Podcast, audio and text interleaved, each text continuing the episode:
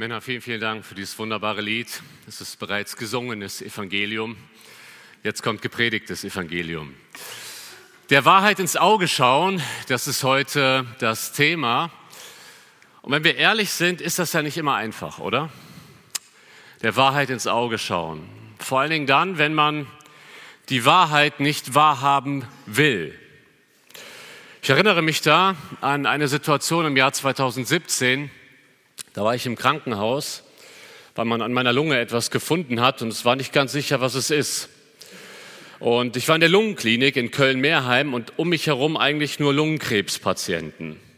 Und mein Zimmernachbar war so einer, aber er hat es mir nicht gesagt, was sein Befund war und hat das auch die ganze Zeit irgendwie überspielt. Und ich war in dem Moment dabei, wo er entlassen werden durfte und seine Frau kam ihm abholen.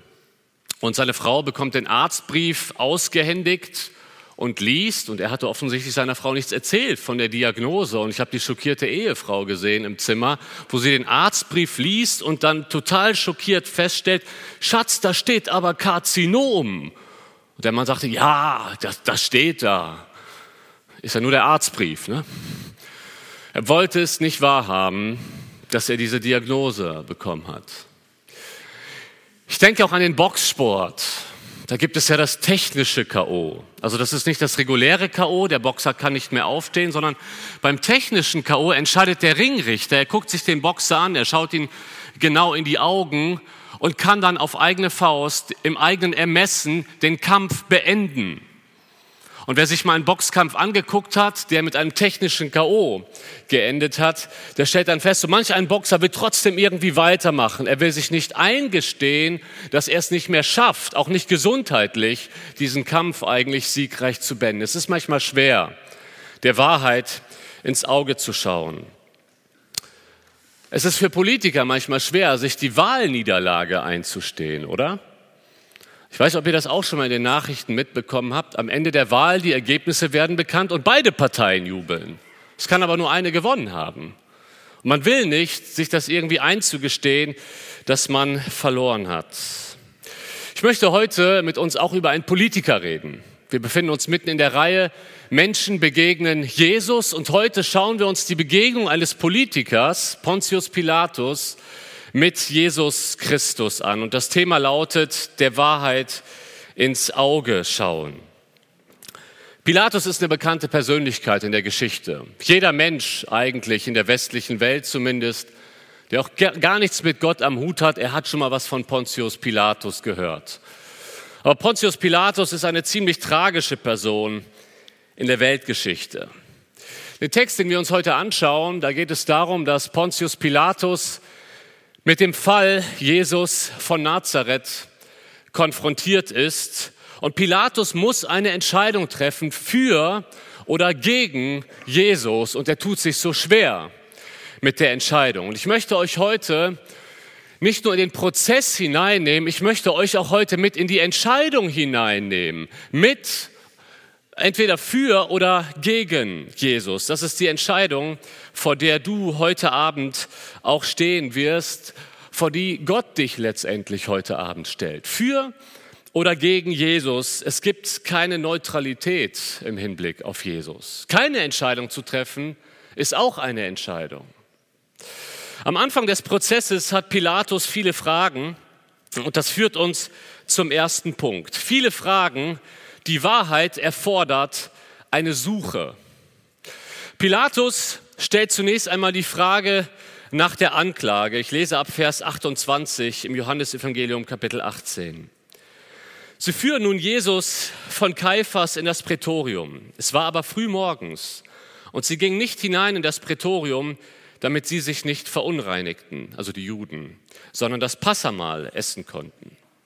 Pilatus ging nun zu ihnen hinaus und sprach, welche Anklage bringt ihr gegen diesen Menschen hervor? Ganz kurz zum Hintergrund. Jesus wurde im Garten Gethsemane gefangen genommen. Er wurde vor den Hohen Rat gebracht. Und jetzt, nach dem Verhör vor dem Hohepriester, geht es zu Pilatus. Das Ganze spielt sehr wahrscheinlich morgens früh ab, 6 Uhr morgens circa. Und Pilatus sitzt im Prätorium. Das Prätorium ist in Jerusalem, vermutlich in der Burg Antonia gewesen. Und es ist der, ist der Amtssitz des römischen Statthalters. Jetzt müssen wir Folgendes wissen. Also das, das römische Reich war ja relativ groß zu dermaligen Zeit.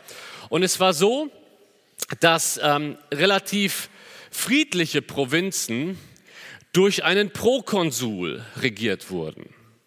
Aufständische Provinzen wurden von einem Statthalter regiert. Und die Provinz Judäa war eine aufständische Provinz, deswegen wurde sie von einem Statthalter regiert, von Pilatus. Und weil die Juden nicht rein wollten, eigentlich eine total heuchlerische Sache, damit sie Passa feiern können,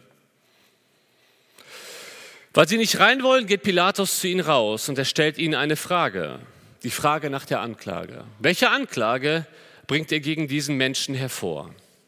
Und mit dieser Frage eröffnet Pilatus den Prozess, ganz offiziell. Für Pilatus ist es eigentlich zunächst einmal Routine. Und wahrscheinlich fühlt er sich am Anfang auch. Einfach der Nächste bitte.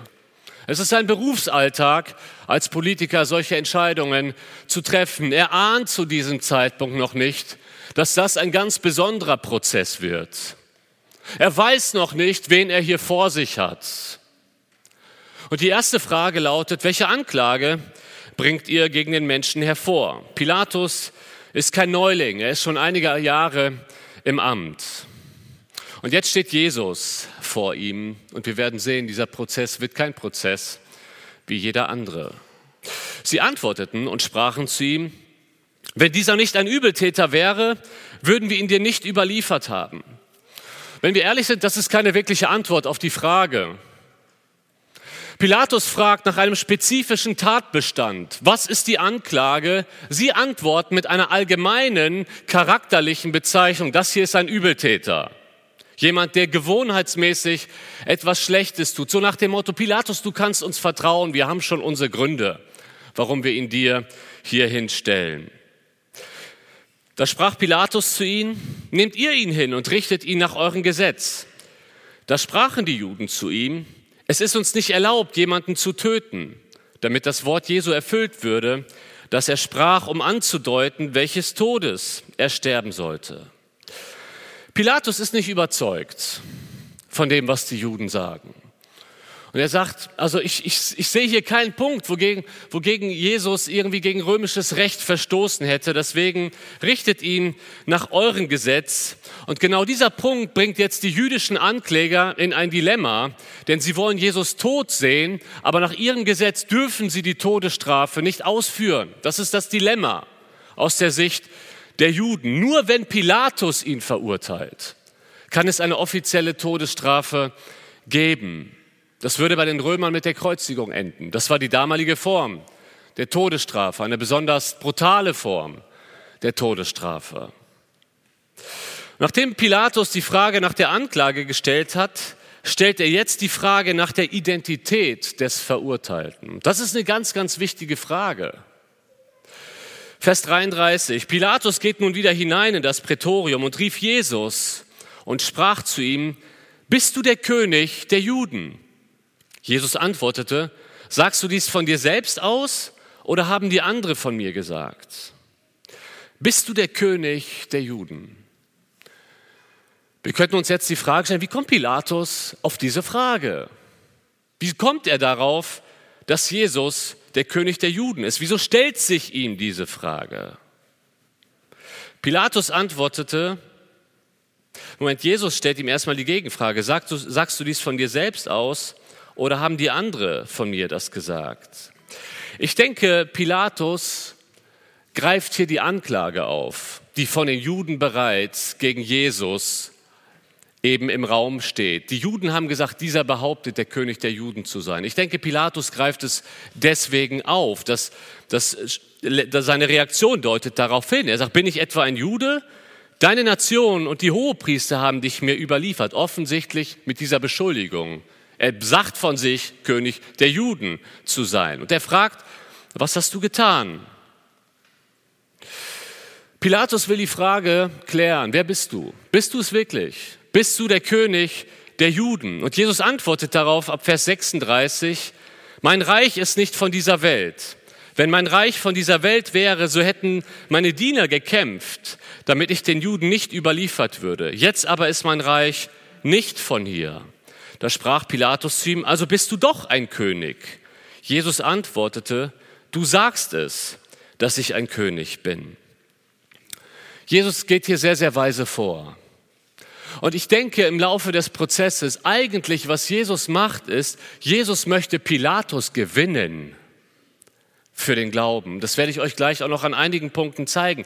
Hätte Jesus diese Frage einfach nur mit Ja beantwortet, das wäre richtig, weil er ist der König der Juden, aber hätte er einfach nur schlicht gesagt, ja, ich bin es, an erster Stelle, würde Pilatus in ihn einen politischen Konkurrenten sehen.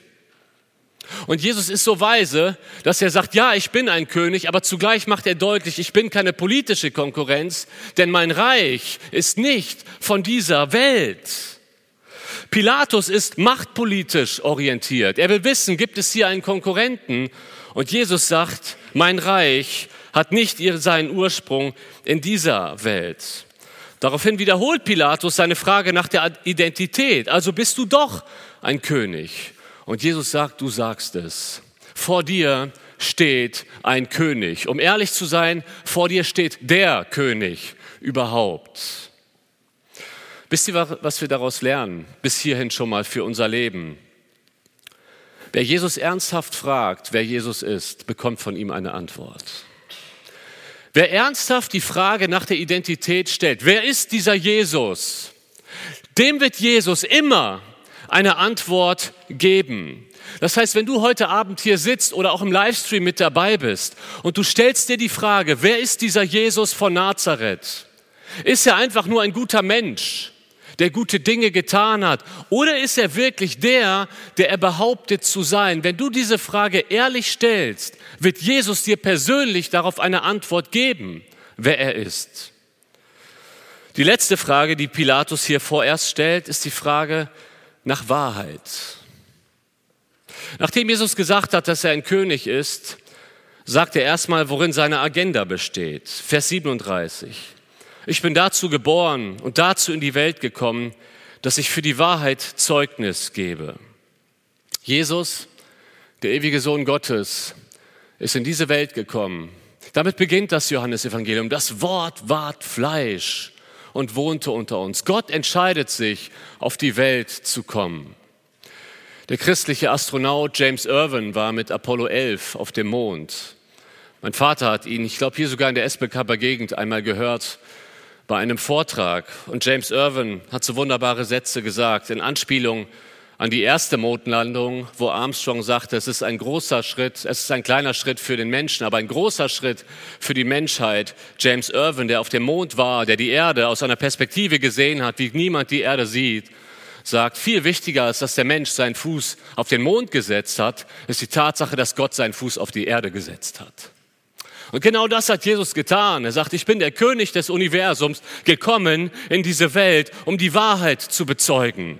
Und in Johannes 1, Vers 14, da lesen wir, und das Wort ward Fleisch und wohnte unter uns, und wir haben seine Herrlichkeit angeschaut, eine Herrlichkeit als des Eingeborenen vom Vater, voller Gnade und Wahrheit. Ihr Lieben, Jesus ist in diese Welt gekommen, um uns Menschen zu zeigen, wer Gott ist er ist in diese Welt gekommen, um uns die Wahrheit über Gott zu sagen, aber auch die Wahrheit über uns selbst und dass wir eine Beziehung zu Gott haben können durch ihn. Jesus sagt in Johannes 8, Vers 32, und ihr werdet die Wahrheit erkennen und die Wahrheit wird euch frei machen. Ihr Lieben, das ist die Agenda von Jesus Christus. Deswegen ist er in diese Welt gekommen, nicht um diese Welt ein bisschen zu verbessern, sondern uns, uns über die Wahrheit aufzuklären, wer wir sind und wer Gott ist und wie wir wieder in eine Beziehung zu Gott kommen können. Das ist die Agenda von Jesus Christus. Und das sagt er hier dem Pilatus. Was für eine Chance für den römischen Politiker. Und dann sagt er weiter, er schaut Pilatus vermutlich in die Augen und sagt, jeder, der aus der Wahrheit ist, hört meine Stimme. Ihr Lieben, das ist eine Einladung mitten im Gerichtsprozess. Glaube mir, Pilatus. Glaube mir. Daraufhin stellt Pilatus diese berühmte Frage, was ist Wahrheit? Was ist Wahrheit? Es hört sich sehr philosophisch an, oder? Ich glaube nicht, dass Pilatus diese Frage philosophisch stellt. Mitten im Gerichtsprozess und Pilatus merkt, das ist kein Prozess wie jeder andere. Mitten im Gerichtsprozess fängst du als Realpolitiker nicht an zu philosophieren. Diese Frage ist nicht philosophisch gemeint. Pilatus stellt eigentlich die richtige Frage, oder? Was ist Wahrheit? Es ist die richtige Frage. Diese Frage muss sich jeder Mensch stellen. Diese Frage musst du dir stellen in deinem Leben. Was ist Wahrheit? Weil diese Frage entscheidet über alles in deinem Leben. Nicht nur über dieses Leben. Diese Frage entscheidet über die Ewigkeit. Was ist Wahrheit? Worauf setze ich mein Vertrauen? Was zählt am Ende, wenn ich im Sterbebett liege? Was ist denn jetzt die Wahrheit gewesen? Diese Frage ist richtig, die Pilatus stellt. Was ist Wahrheit? Und wisst ihr was? Er stellt sie sogar der richtigen Person. Vor ihm steht die Wahrheit. Er schaut wörtlich, wortwörtlich der Wahrheit ins Auge und fragt der Wahrheit, was ist Wahrheit? Jesus sagt von sich, ich bin der Weg. Ich bin die Wahrheit. Ich bin das Leben. Schaut mal, alles deutet, alles ist jetzt so vorteilhaft für Pilatus. Er stellt die richtige Frage und er stellt sie der richtigen Person. Er schaut der Wahrheit ins Auge. Aber ganz ehrlich, so wie der Prozess weiterläuft, wahrscheinlich war es nur eine Floskel, weil, vielleicht war es sogar ein resigniertes, was ist Wahrheit? Vielleicht nicht philosophisch, aber definitiv nicht ganz ernsthaft gemeint. Er hat wirklich kein Interesse eigentlich an der Wahrheit. Ich möchte dich heute Abend ermutigen, die Frage nach Wahrheit zu stellen. Das ist die entscheidende Frage in deinem Leben. Und eins kann ich dir versprechen, wenn du Gott diese Frage ernsthaft stellst, wird er dir antworten.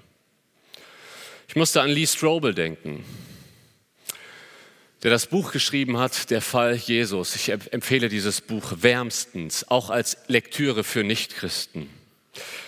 Es ist 1980 in Chicago und die Frau des jungen und erfolgreichen Journalisten Lee Strobel hat sich bekehrt und geht jetzt in eine freie Gemeinde in Amerika. Und Lee Strobel ist Atheist zu der Zeit und kann das Ganze irgendwie nicht ganz annehmen. Er belächelt das auch ein bisschen, führt es auf die Schwangerschaftshormone seiner Frau zurück und will davon nichts wissen. Aber irgendwann merkt er, seine Frau hat sich wirklich verändert. Und er fängt an, als Journalist weiß er, wie man recherchiert.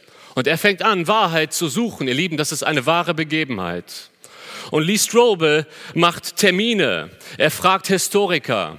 Er fragt Archäologen. Er fragt Ärzte nach der Zuverlässigkeit der Bibel. Ist das wirklich wahr? Gibt es Gründe dafür, die deutlich machen, dass Jesus wirklich auferstanden ist?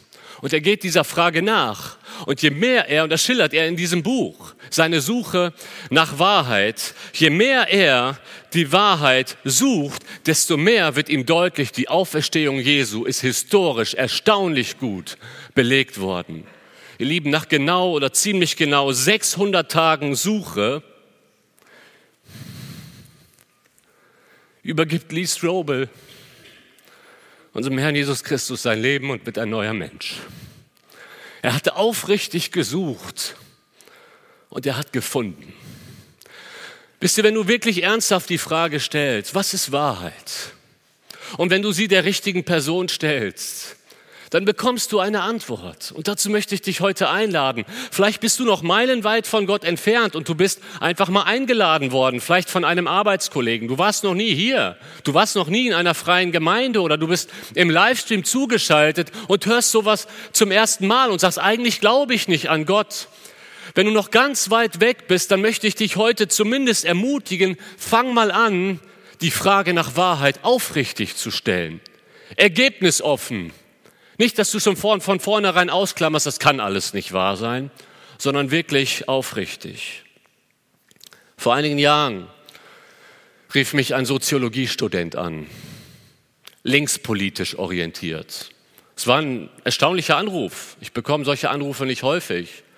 Der sagt, mein Name ist Fabian. Ich habe deine Nummer bekommen Und ich will von dir wissen, André, ist die Sache mit Jesus wahr? Ich muss das wissen, denn davon hängt alles in meinem Leben ab. Ob ich mein Studium weiterführe, was sehr linkspolitisch angehaucht ist, oder ob ich was ganz anderes machen soll. Diese Frage ist für mich existenziell. Und ich habe mit ihm am Telefon angefangen, über Jesus zu sprechen. Es war ein längeres Telefonat und Fabian war ein harter Brocken, ein wirklich harter Brocken. Und er hatte gute Argumente, scheinbar. Dann habe ich ihm am Ende folgende Worte mitgegeben. Ich habe gemerkt, wir kommen nicht ganz zu dem Punkt. Ich kann ihn hier am Telefon nicht davon überzeugen. Es ist ja auch ein Glaubensschritt, den er gehen muss. Aber ich habe ihm gesagt, Fabian, weißt du was? Ich gebe dir einen Bibelvers mit. Ich gebe dir Jeremia 29, 13 und 14 mit. Da sagt Gott Folgendes. Ihr werdet mich suchen und finden. Denn wenn ihr mich von ganzem Herzen suchen werdet, so will ich mich von euch finden lassen, spricht der Herr. Daraufhin hat sich der Kontakt mit diesem Studenten jahrelang erstmal erledigt. Wir hatten keinen Kontakt mehr. Aber wisst ihr was? Am 23. Oktober, November 2020 ist noch nicht allzu lange her. Entschuldigung.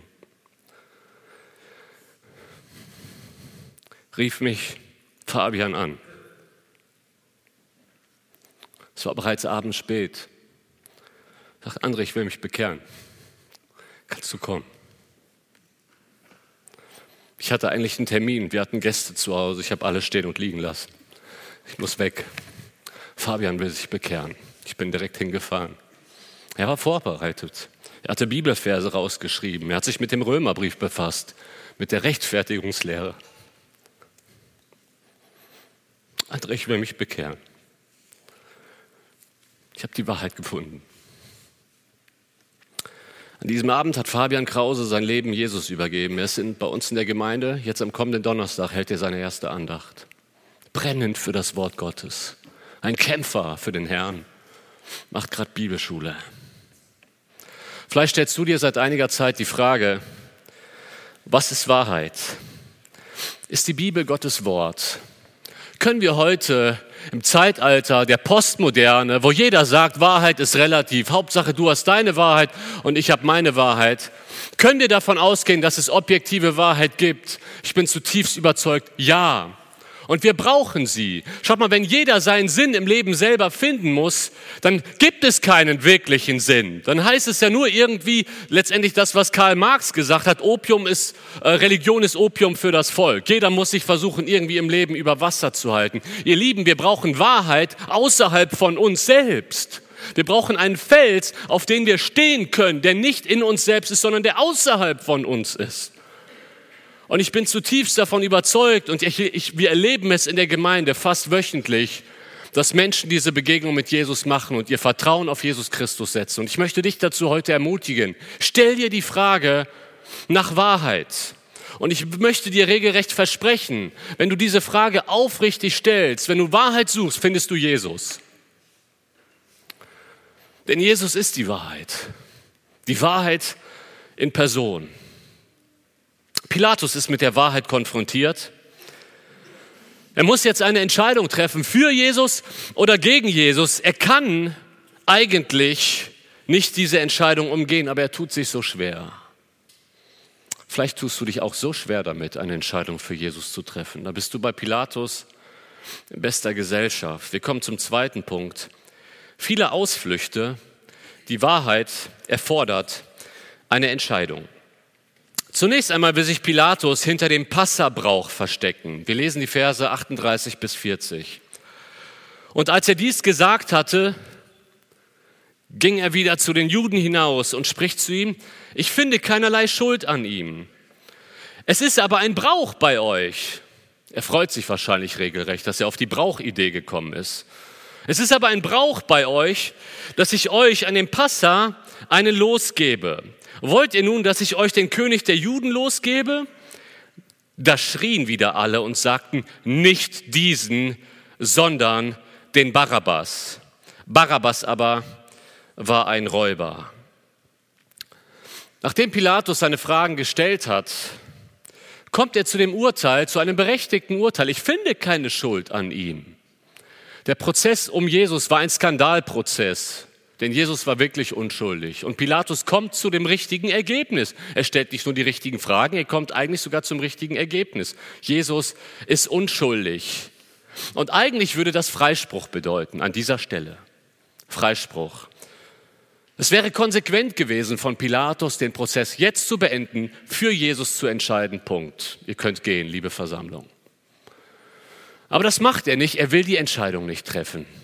Er will irgendwie einen Weg drumherum finden und plötzlich kommt ihm der Gedanke, es gibt einen jüdischen Brauch, einen Gefangenen freizugeben. Und offensichtlich war Barabbas ein Schwerverbrecher die Alternative und Pilatus spekuliert darauf, dass das Volk sagt, alles klar, bei der Wahl, Barabbas oder Jesus, lass Jesus gehen.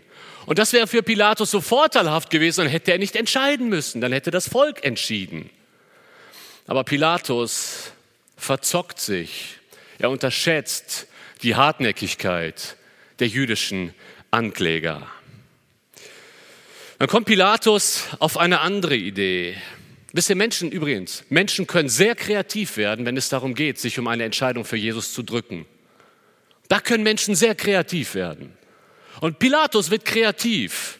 Er wählt jetzt die Geißelung. Vers, äh, Kapitel 19, die Verse 1 bis 5.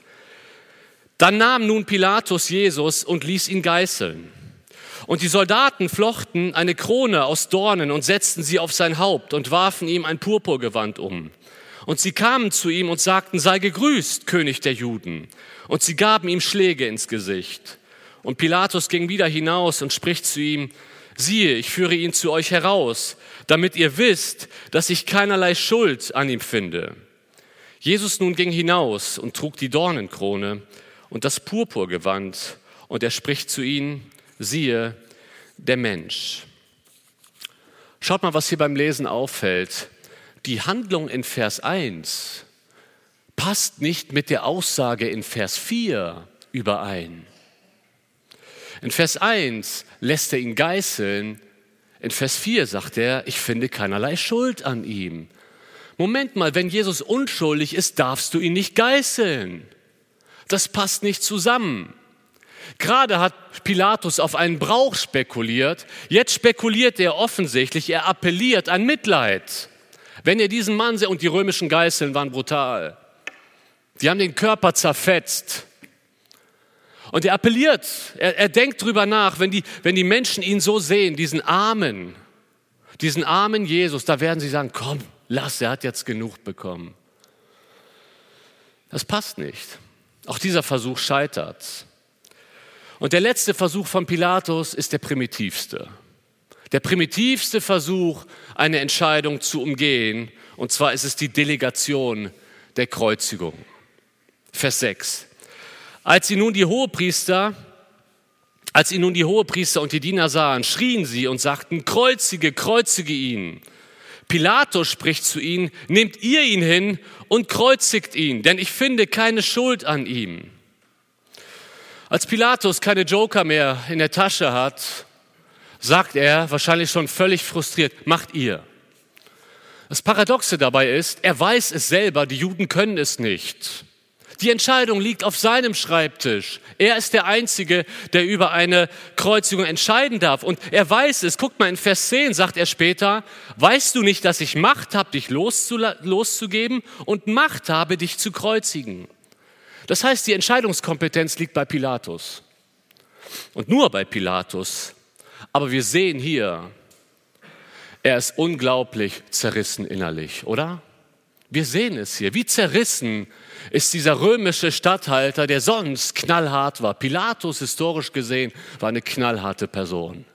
Ohne Skrupel hat er Leute kreuzigen lassen. Und hier sehen wir, er ist so innerlich zerrissen mit dieser Entscheidung für Jesus oder gegen Jesus. Es macht ihn regelrecht fertig. Er möchte am liebsten aus diesem Prozess aussteigen. Viele Ausflüchte, aber keine Entscheidung. Immer wieder ein Ausweichmanöver. Ich habe euch mal ein Bild mitgebracht hier aus Petershagen. Das ist hier die Gegend, soweit ich weiß. Das hier war ein misslungenes Ausweichmanöver. Ausweichmanöver im Straßenverkehr können manchmal Leben retten, richtig? Aber manchmal sind Ausweichmanöver die falsche Entscheidung. In diesem Fall ist ein kleiner Hase auf die Straße gelaufen. Da wäre die beste Reaktion gewesen, Vollbremsung oder, oder durch. Aber kein Ausweichmanöver bei hoher Geschwindigkeit. Dieses Ausweichmanöver ist schief gelaufen. Ich habe den Eindruck, dass sich einige Menschen immer wieder für Ausweichmanöver entscheiden, wenn es um Jesus Christus geht. Und vielleicht bist du einer dieser Menschen. Vielleicht bist du heute Abend nur hier, weil dir keine bessere Ausrede eingefallen ist und die Person, die dich eingeladen hat, so hartnäckig war. Gut, dass du trotzdem hier bist, um das mal klarzustellen.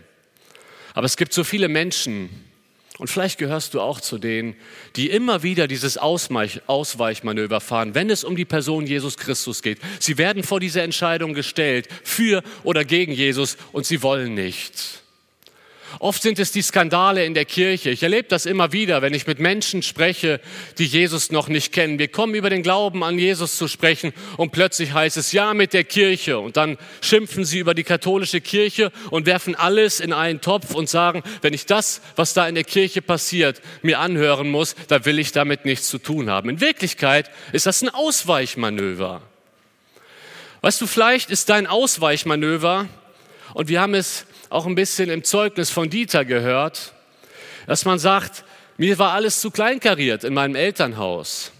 Es war alles zu streng und damit will ich nichts zu tun haben.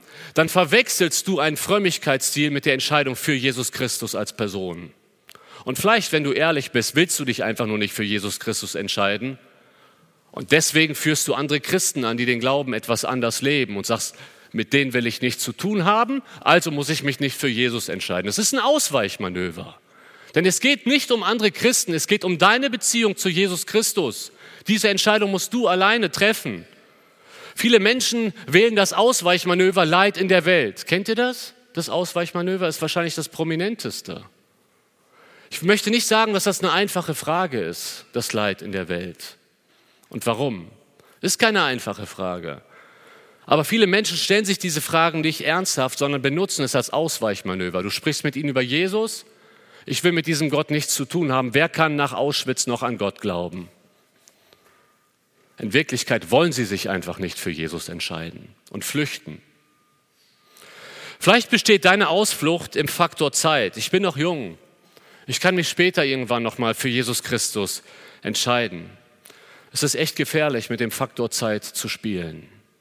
Du stehst heute vor der Entscheidung für oder gegen Jesus und ich möchte dich einladen, heute Abend kein Ausweichmanöver zu fahren, sondern dass du dich vielleicht zum ersten Mal in deinem Leben diese Entscheidung wirklich stellst.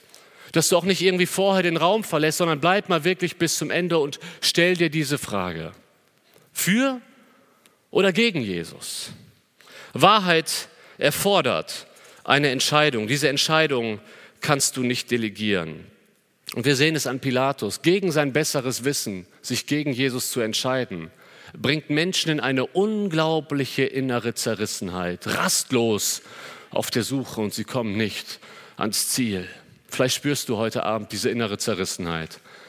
Und du weißt genau, Jesus meint dich. Du weißt genau, du musst dich heute entscheiden. Weißt du was, dann treff die Entscheidung doch heute. Er steht doch mit offenen Armen da und will, dass du dich für ihn entscheidest. Pilatus hat Angst. Und das führt uns zum dritten und letzten Punkt der Predigt. Viel Furcht. Die Wahrheit erfordert Mut. Vers 7. Die Juden antworteten ihm, wir haben ein Gesetz und nach dem Gesetz muss er sterben, weil er sich selbst zu Gottes Sohn gemacht hat. Als nun Pilatus dieses Wort hörte, fürchtete er sich noch mehr. Und er ging wieder hinein in das Prätorium und spricht zu Jesus, woher bist du? Jesus aber gab ihm keine Antwort. Pilatus fürchtet sich. Er hat mittlerweile mitbekommen, dieser Gefangene, Jesus, erhebt den Anspruch, Gott zu sein. Und das macht ihm Angst. Hier steht übrigens, er fürchtete sich noch mehr. Das heißt, er hatte sich auch schon vorher gefürchtet. Er hat Angst, eine Entscheidung zu treffen. Und dann stellt er Jesus eine Frage, woher bist du? Und Jesus antwortet ihm nicht. Und das bringt Pilatus jetzt auf die Palme. Vers 10. Da spricht Pilatus zu ihm, redest du nicht mit mir? Weißt du nicht, dass ich Macht habe, dich loszugeben und Macht habe, dich zu kreuzigen? Jesus antwortete, du hättest keinerlei Macht über mich, wenn sie dir nicht von oben herab gegeben wäre. Darum hat der, welcher mich dir überliefert, größere Sünde. Daraufhin suchte Pilatus, ihn loszugeben. Pilatus, der sich seiner Macht so bewusst ist, ist nicht gewohnt, dass Verurteilte nicht mit ihm sprechen. Normalerweise haben sie gewinselt, lass mich frei. Aber hier steht einer, der mitten im Prozess völlig souverän ist. Vor ihm steht der, der sagt, mir ist gegeben alle Macht im Himmel und auf Erden. Vor ihm steht der, vor dem es einige Kapitel zurück in Johannes 13 heißt, Jesus im Bewusstsein, dass der Vater ihm alles in seine Hand gegeben hat, stand auf und wusch den Jüngern die Füße. Dieser Mann steht hier vor Pilatus und Jesus macht deutlich, du hast keine Macht über mich. Ich habe dich geschaffen. Ich bin der Herr des Universums. Das sagt er so nicht, aber das ist impliziert. Pilatus trifft nicht die größte Schuld, das macht Jesus deutlich. Es sind die jüdischen Theologen, die Jesus überliefert haben. Aber dennoch trifft Pilatus auch eine Schuld. Er macht sich verantwortlich dafür, sich nicht gegen Jesus, sich nicht für Jesus entschieden zu haben, im Sinne, dass er das, was Jesus beansprucht zu sein, im Glauben annimmt. Und jetzt haben wir gerade gelesen, Pilatus will ihn wieder, will ihn wieder freisprechen. Also er ist so zerrissen, alles andere als der souveräne Statthalter. Dann heißt es ab Vers 12, ich lese bis 16, daraufhin suchte Pilatus ihn loszugeben. Die Juden aber schrien und sagten, wenn du diesen losgibst, bist du des Kaisers Freund nicht. Jeder, der sich selbst zum König macht, widersetzt sich dem Kaiser. Als nun Pilatus diese Worte hörte, führte er Jesus hinaus und setzte sich auf den Richterstuhl an einem Ort genannt Steinpflaster, auf Hebräisch aber Gabata. Es war aber Rüsttag des Passa. Es war um die sechste Stunde und er spricht zu den Juden, siehe euer König. Sie aber schrien, weg, weg, kreuzige ihn. Pilatus spricht zu ihnen, auch einen König soll ich kreuzigen? Die Hohepriester antworteten, wir haben keinen König außer dem Kaiser. Dann nun lieferte er ihn an sie aus, dass er gekreuzigt würde. Sie aber nahmen Jesus hin und führten ihn fort. Kommt, wir vergleichen mal Vers 12 und Vers 16. In Vers 12 steht, Pilatus will ihn freisprechen. In Vers 16 heißt es, er liefert ihn aus. Finale Entscheidung, kreuzigt ihn. Und jetzt müssen wir uns die Frage stellen, was ist in der Zwischenzeit passiert zwischen Vers 12 und Vers 16? Er will ihn freisprechen und dann spricht er ihn doch schuldig. Was ist in der Zwischenzeit passiert? In der Zwischenzeit verweisen die Juden zweimal auf den Kaiser, gleich zweimal, und setzen damit strategisch Pilatus unter einem enormen Druck. Sie sagen, Pilatus, wenn du dich für Jesus entscheidest, entscheidest du dich gegen den Kaiser. Und wisst ihr, was das für Pilatus bedeutet hätte? Er wäre mindestens arbeitslos geworden. Er hätte sein Ansehen verloren. Wisst ihr, Ansehen vor Menschen kann ein großes Motiv sein, sich nicht für Jesus zu entscheiden. Ich frage mich heute, ist das vielleicht dein Punkt? Ist das vielleicht dein Punkt, dass du dich nicht für Jesus entscheiden möchtest, obwohl du weißt, eigentlich heute ist der Tag? Dass du dich nicht für Jesus entscheiden möchtest, weil du denkst, du verlierst Ansehen vor den Menschen. Genau das war der Punkt bei Pilatus. Die Wahrheit erfordert Mut. Eine mutige Entscheidung. Wir haben bei uns in der Gemeinde immer wieder Kennenlernabende, wo diejenigen, die zum Glauben an Jesus gekommen sind, ihr Zeugnis erzählen. Und nach einem der letzten Kennenlernabende kam ein Palästinenser, ein Moslem auf mich zu und sagte, André, können wir reden? Können wir einen Termin machen? Ich sage, ja, wir machen einen Termin. Terminkalender gezückt, Termin vereinbart. Ich wusste nicht, worauf das hinausführt. Ein Moslem, der kommt.